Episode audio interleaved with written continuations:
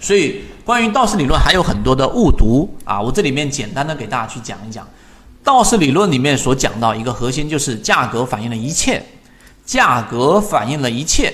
讲到这里，大家认为是对的吗？就是只要看价格就行了，技术分析怕别。但是我们在圈子里面告诉给大家错了，我们认为这一个观点是错的，没有第二种选项，只认为价格反映了一切，我们认为是错的。为什么呢？因为利弗摩尔他对于盘面的解读已经非常强了，但是依旧还是要把基本面放在第一位。当你发现一只个股它的股价很明显的下跌趋势的时候，突发的来了一个利好，或者上市公司就是很好的，那么最后它是不是就会快速的进行一个反转？等它上涨的时候，你再去追进，那实际上就有问题了。就像我们说，二零一四年左右的时候，整个乐视网的财务数据已经在营收的情况之下，营业收入数据还是在增长。但是它的利润就已经是出现了明显的亏损了，那这个时候基本面是不是跑在股价前面呢？因此，我们告诉给大家啊，我们不能只看股价。所以，对于道氏理论的误读，千万不要认为道氏理论的核心是只看股价反映一切信息，那就错了。所以，即使是道道本人也自己说过啊，我这个指数只是用来辅助观察股票市场，不能直接用来交易的。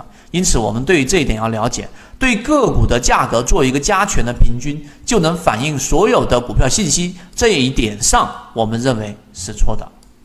啊，这一点上我不去重复去讲了。所以，价格和信息里面呢，他们是我们要考虑到，呃，这一个索罗斯所说的反身理论，它价格不能完全反映所有信息，它只能反映出短期内所有交易者对于这个信息的一个判断。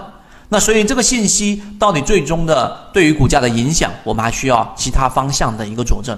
那当然，我也给大家去解读过另外一个啊观点。那反方观点就乌合之众，大家可以在每周听本书里面，我给大家去解读过。那里面所讲的就是群体比独立的个人更加愚蠢，像羊群效应，对吧？那么这样的一个解读方向，也能让我们更好的去理解股票市场。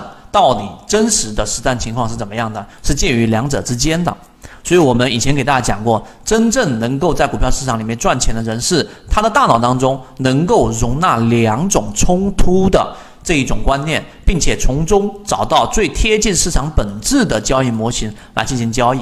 我们的圈子就是在给大家讲这个内容。例如说，有人说这个技术分析很好，有人说这一个价值分析很好，而我们是在中间做了一个权衡，才给大家去打磨出了这几个核心专栏。所以这个是对于道氏理论，我花时间给大家去做的一个解读。我们现在正在讲解实战系统专栏，完整版呢有视频，非常详细的讲解和详细的图文讲解。帮大家建立一个完整的交易系统，所以如果你想进一步的系统的去建立自己的交易系统的话，可以拿出手机，一步关注老莫财经公众平台。